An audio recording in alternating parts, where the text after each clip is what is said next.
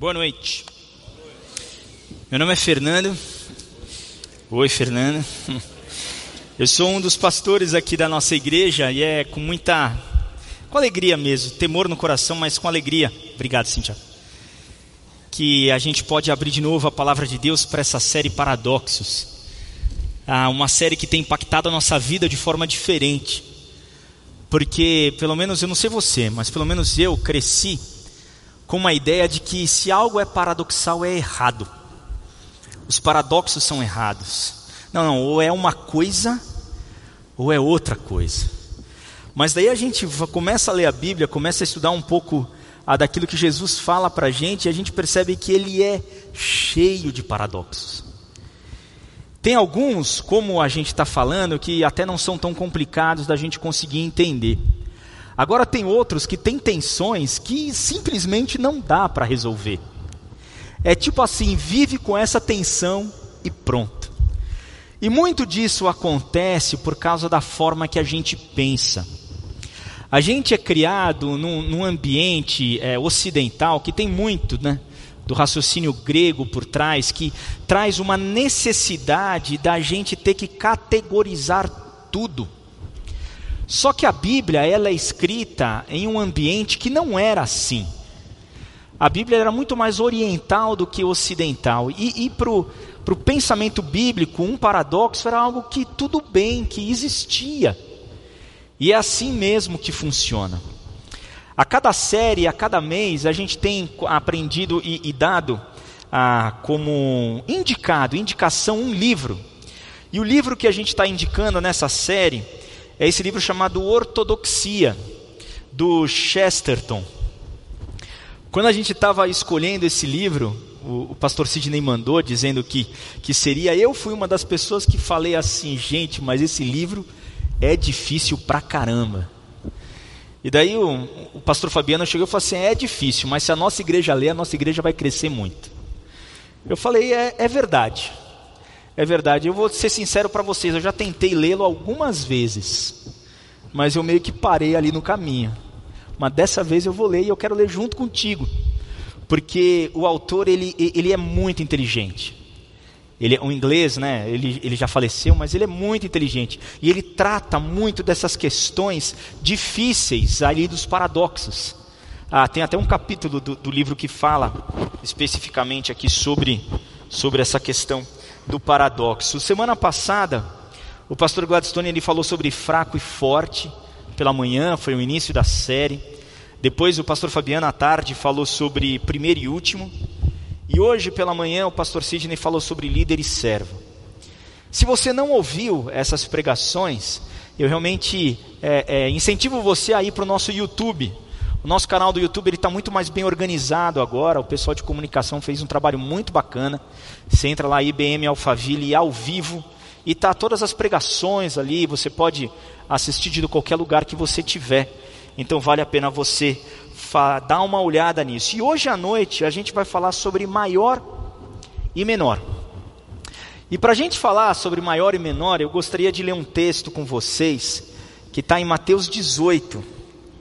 Mateus 18, a gente vai ler do, do versículo 1 até o versículo 5. E o texto diz assim: Nessa ocasião, os discípulos vieram a Jesus e perguntaram: Afinal, quem é o maior no reino dos céus? Então Jesus chamou uma criança pequena e a colocou no meio deles. Em seguida, disse: Eu lhes digo a verdade a menos que vocês se convertam e se tornem como crianças, jamais entrarão no reino dos céus. Quem se torna humilde como esta criança é o maior no reino dos céus. E quem recebe uma criança como esta, em meu nome, recebe a mim.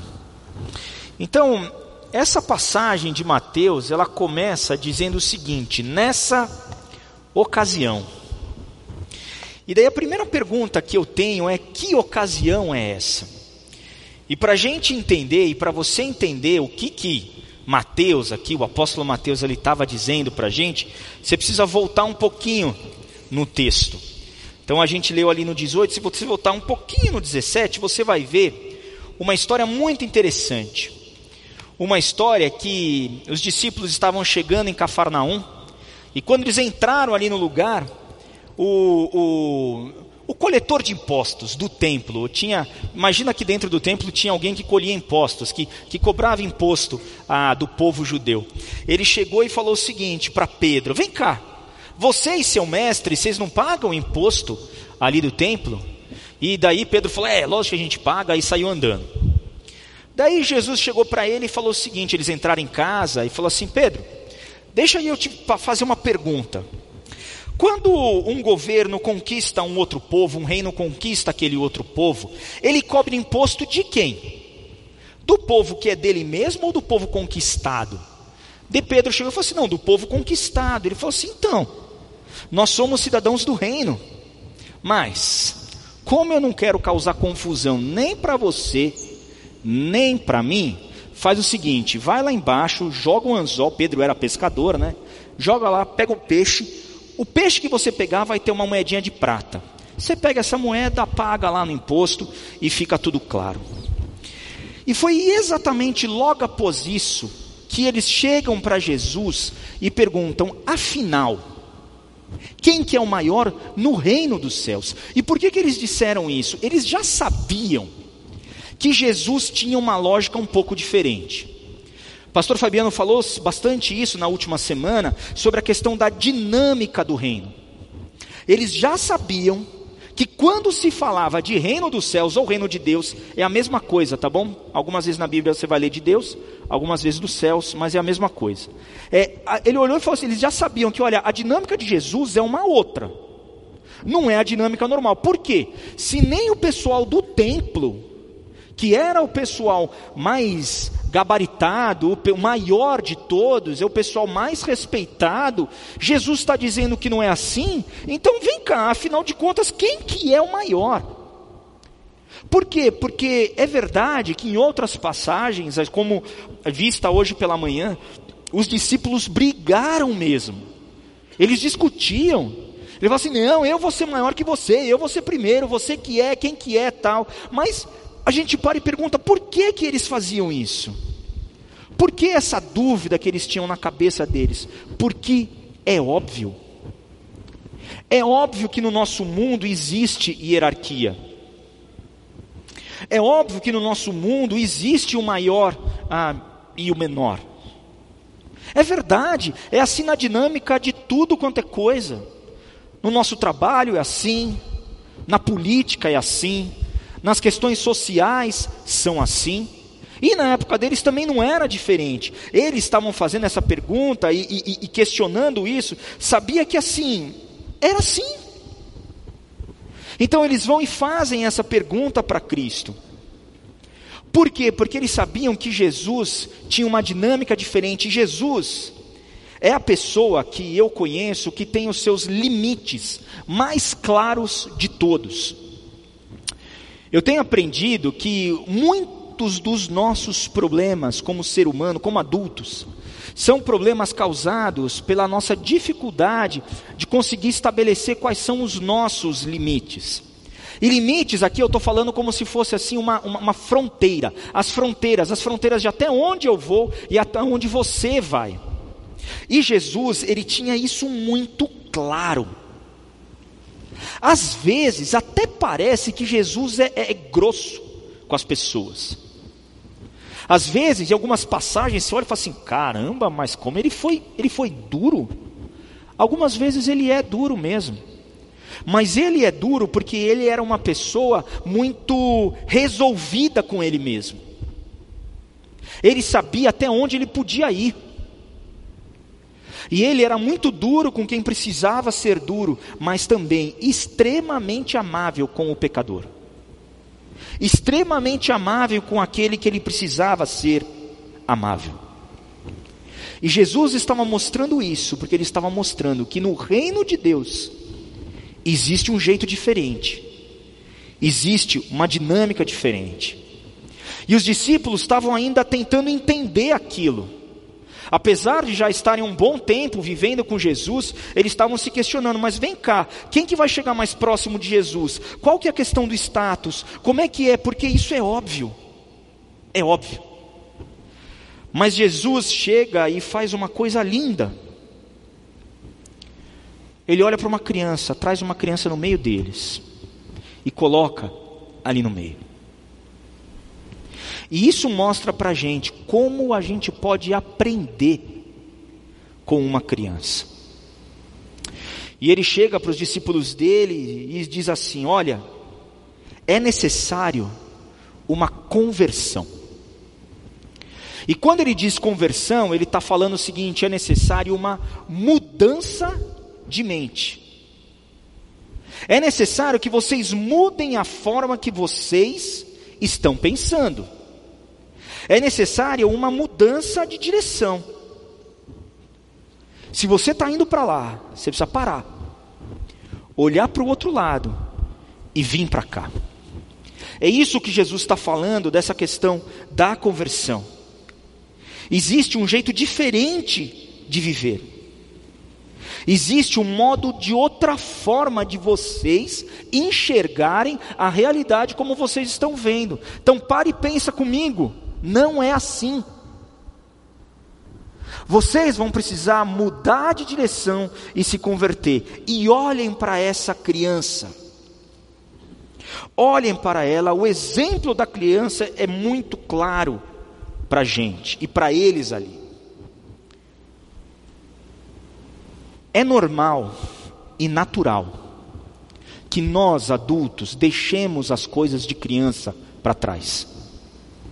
Em diversos outros locais da Bíblia, Cristo e Deus deixam muito claro para a gente que o nosso caminho é para a maturidade. Nós somos chamados para sermos maduros e maduros em Cristo. Mas tem muita coisa que a gente pode aprender com uma criança. A primeira delas é a total confiança que uma criança tem em seus pais. Total confiança. Eu tenho uma filha de sete anos, eu tenho falado isso a Maria, e na sexta-feira, na verdade, acho que quarta ou quinta-feira, ela começou a não passar bem. Sexta-feira ela foi com a minha esposa, com a Cristiane, para o hospital. Ela começou a passar mal e ela começou a chorar no carro. E a mãe dela olhou para ela e falou assim: Maria, olha para mim. E a Maria olhava. E ela olhou só para a mãe dela. E ela ficou tranquila. A criança, ela tem total confiança na mãe e no pai. Ela sabe quem é. Ela ouve a voz, ela se acalma. Ela olha, enxerga, vê e sabe que ali ela está segura. A criança, ela não batalha pelo que ela vai comer. Ela não batalha pelo que ela vai vestir, porque ela sabe que ela será sustentada pelos pais. A criança ela sabe que ela não precisa ah, se preocupar com isso, ela simplesmente vive. Um outro ensinamento que a gente tem com a criança é que a criança ela aceita a pessoa como ela é, simplesmente porque ela é uma pessoa. Eu estava lendo a história de uma, de uma menina que era filha de um fazendeiro e ela brincava com seus cinco anos de idade com uma amiguinha, que era filha do, do caseiro. E daí ela brincava e estava brincando, e a dinâmica era bacana do brinque, da, da brincadeira delas. E na brincadeira delas, elas eram iguais, elas eram amigas, elas brincavam. O tempo passou e ali perto dos seus oito anos de idade, simplesmente a amiguinha dela sumiu. Parou de, de, de vir. E ela chegou para a mãe dela e falou assim: Mamãe, cadê a Alice? A mãe dela olhou para ela e falou assim: Não convém que ela venha mais aqui. E a Alice era negra. E simplesmente por uma questão de preconceito, os pais tiraram a amiga dela, mas para ela não tinha cor, não tinha raça, não tinha tamanho, não tinha status. Não tinha nada, simplesmente tinha uma pessoa do lado dela. Uma pessoa, amiga dela, que brincava junto com ela. Quando uma criança está comendo alguma coisa e alguém do lado não tem, é óbvio que ela vai repartir. É óbvio.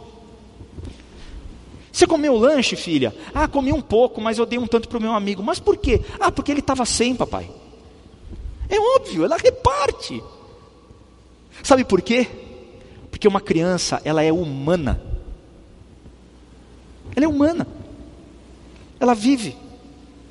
Ela olha para o outro e fala: somos iguais. Então, na dinâmica da criança, ela tem uma confiança plena nos pais. Na dinâmica da criança, ela vive no presente. Ela não está preocupada com o futuro, ela não está preocupada com o passado, ela só vive e vive bem.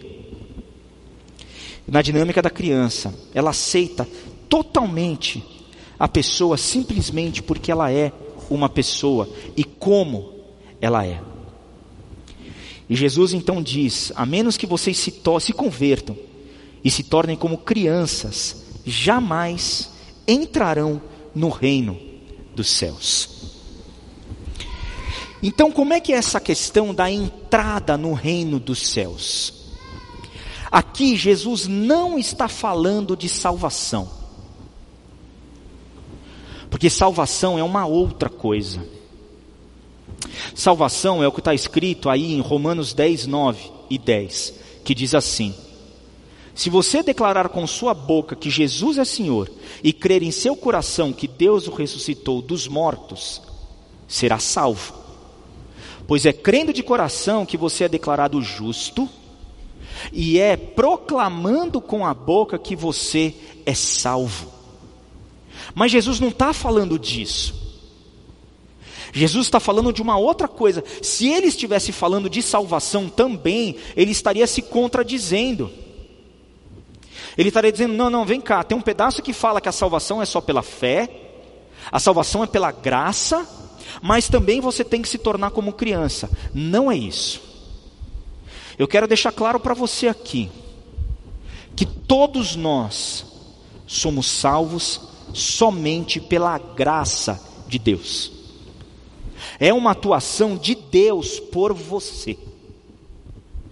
A gente faz muita entrevista de membresia. Hoje de manhã nós tivemos batismo e tivemos a recepção de 235 pessoas na igreja. Muitos deles, de vocês, devem estar aqui. Muitos de vocês já conversaram comigo, ah, com alguns dos outros pastores nesse processo de membresia da nossa igreja. E muitas vezes eu percebo que as pessoas não entendem essa questão da graça de Cristo na salvação.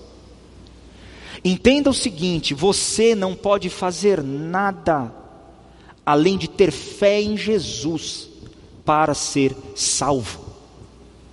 Isso é graça. Por isso que foi Ele que fez conosco. Ah, mas eu sou indigno. É, eu também. Mas não é uma questão de ser digno ou não ser digno, é uma questão de ser amado ou não. Jesus nos amou de uma tal forma que ele olhou para cada um de nós e falou: mesmo você sendo indigno, eu te amo. E a minha graça te basta. Então o que nós temos é uma fé em Cristo. Fé na graça dele, fé na salvação dele, e aí nós somos salvos. Mas tá bom, se Jesus não estava falando de salvação, o que, que ele estava falando? Ele estava falando de pertencer à dinâmica do reino. É mais ou menos assim: imagina que você ganhou de um sorteio, a você participar de um cruzeiro. E você falou, puxa, mas graças a Deus eu ganhei, foi legal, mas, mas eu não tenho dinheiro para pagar a comida. Então você vai no supermercado e compra um monte de bolacha, água e sal e faz um estoque de bolacha, água e sal ali na tua malinha e deixa a tua balinha na cabine, vai lá para o cruzeiro e vai chegar o momento do almoço. O que, que você faz? Você vai comer bolacha de água e sal lá. Daí você vai no jantar, você volta para lá e vai comer bolacha de água e sal. Até que no último dia do cruzeiro você descobre que todas as refeições estavam inclusas. E você ficou comendo bolacha de água e sal. A mesma coisa é aqui. Ele está dizendo para a gente o seguinte: olha, você já ganhou o passaporte do cruzeiro, você já vai estar lá. Agora aprenda a viver uma dinâmica diferente. Aprenda a viver num local onde as leis de Deus elas são cumpridas de forma naturais. Como a criança faz.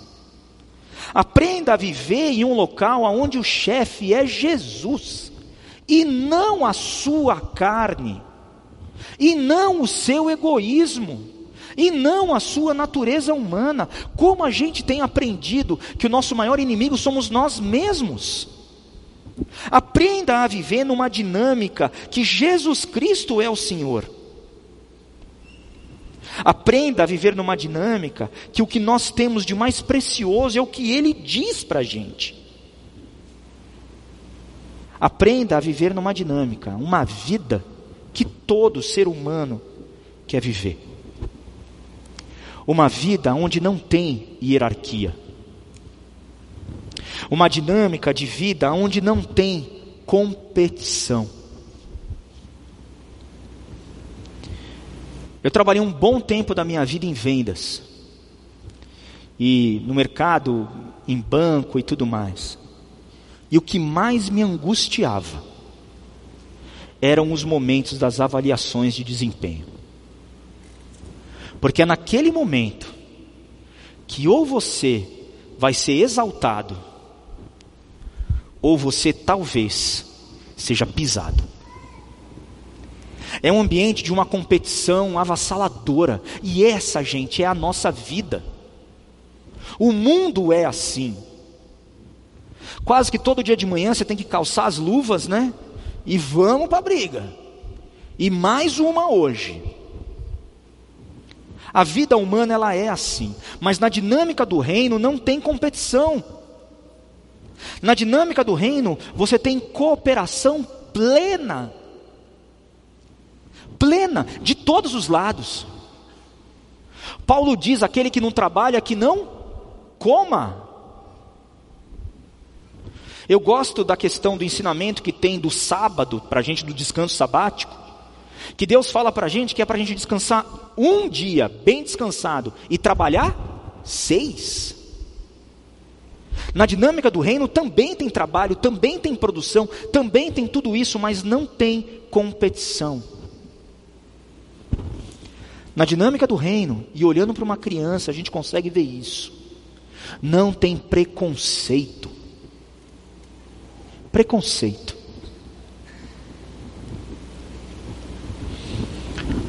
Aqui no nosso bem-estar, na barbearia, quem corta o nosso cabelo é o Mauro.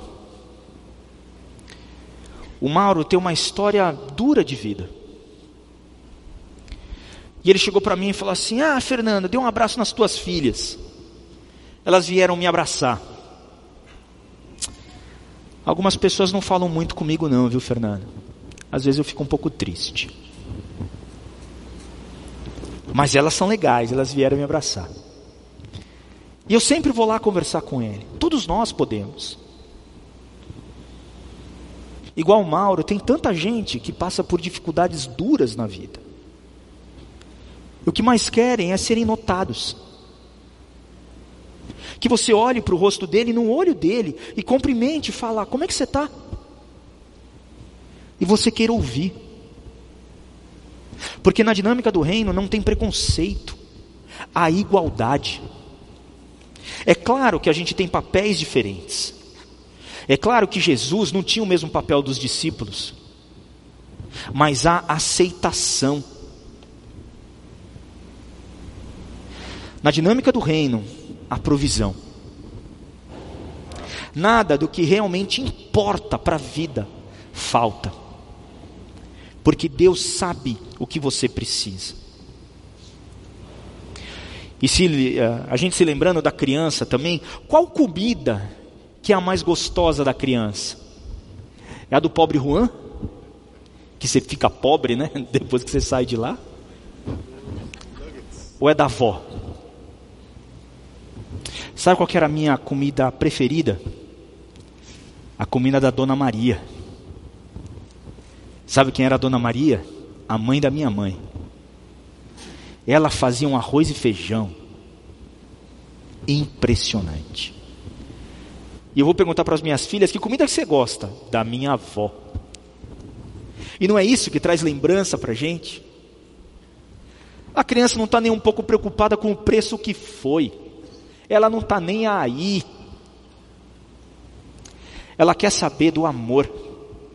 Ela quer saber do cuidado. Ela quer saber da aceitação. Na dinâmica do reino não há ansiedade. Só de falar disso já dá um negócio aqui, né? A amizade.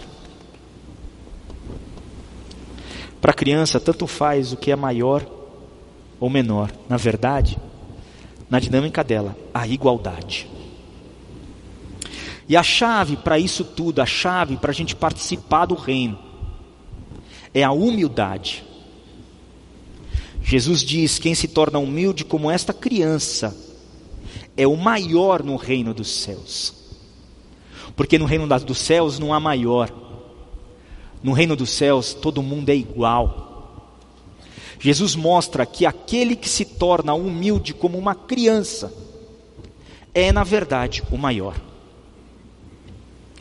E daí vem o último ensinamento para a gente, que é o cuidado de Jesus com a criança. Ele diz assim: Quem recebe uma criança como esta em meu nome, recebe a mim. Então, até aqui, Jesus vem mostrando para a gente que, olha, para você participar do reino, para você fazer parte disso, viva como esta criança, seja humilde como ela. E agora ele muda o ensinamento. Ele muda e diz o seguinte: aquele que recebe uma criança como esta em meu nome, recebe a mim mesmo. E aí é um ensinamento para nós adultos agora.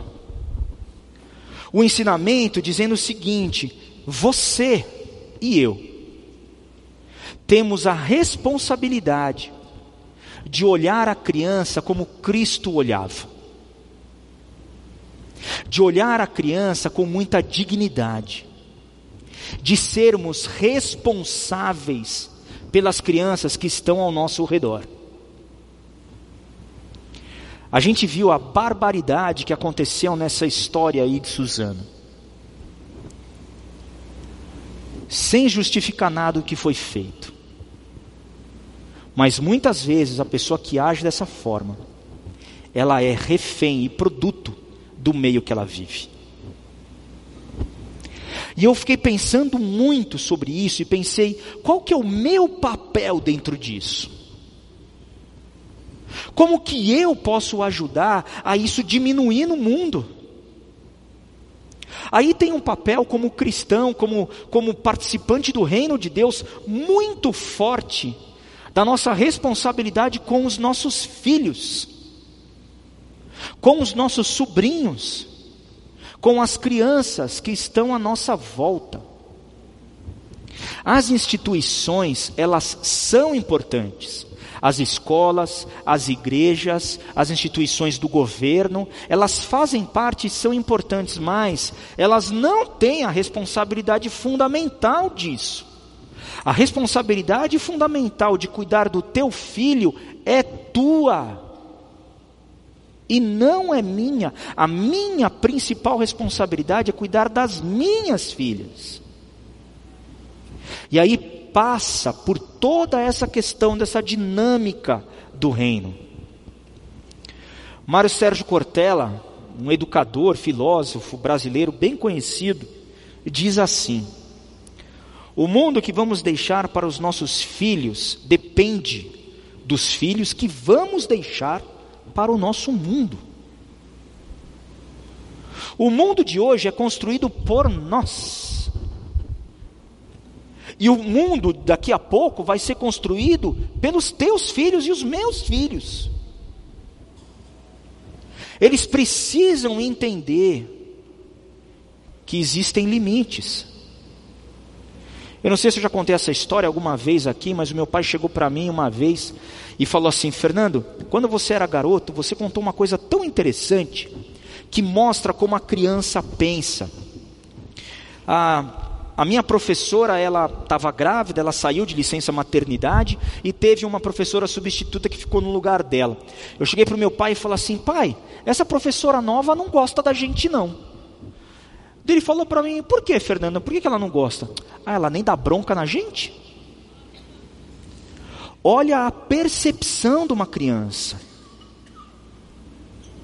Talvez o teu filho esteja pedindo para você atenção. Talvez o teu filho esteja falando para você, pai, sai do celular e vem brincar comigo. Pai, você vai comigo na minha competição de judô? Pai, me ensina a andar de bicicleta. Pai, eu quero pintar com você. Pai, me conta como é que foi o teu dia. Esteja comigo. Ontem eu tive uma, uma das conversas mais esquisitas até hoje com a minha filha de 13 anos. Aquela que nenhum pai quer ter com a menina.